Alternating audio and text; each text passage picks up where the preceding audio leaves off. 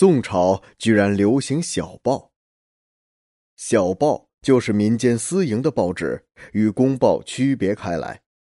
令现代人大跌眼镜的是，小报在宋朝便已出现，而且还十分的流行。在出现小报之前，让我们先来了解一下古代具有中央政府公报性质的邸报。邸报是古代政府用来向下发布命令、书诏、章表、词件等方面内容的公开印刷品，它在朝廷的直接管理下统一发布。到了宋代，邸报已经具有中央政府公报的性质，因此又有朝报之称。邸报的内容主要是皇帝的谕旨、臣僚的奏折、官吏的任免、宫廷动态等公告性材料，主要由朝廷及其他的官方机构发布。古代还没有独立的报业行业，也就是说没有出版业。邸报的形式单一，只是材料的简单堆砌，没有分栏，没有标题，没有分版面，没有广告。只是特别短小的消息，甚至短到就像我们今天的标题新闻。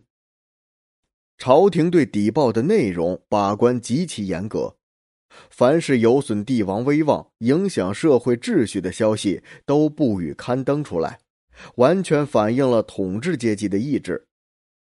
在这种耳目闭塞、百姓急于了解形势的情况下，小报便应运而生。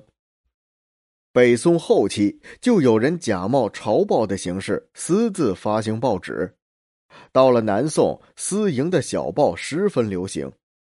小报未经官方审查，在民间私自传抄或刊印，它的新闻内容来自官方，但是由于传播者各取所需，所以内容少不了一些捕风捉影的材料，真假难辨，被官方禁止。自小报产生起，当局就将其视为非法出版物。尽管政府三令五申，措施严厉，却始终没有能够将小报禁绝，有时反而越禁越盛。小报始于北宋，盛于南宋。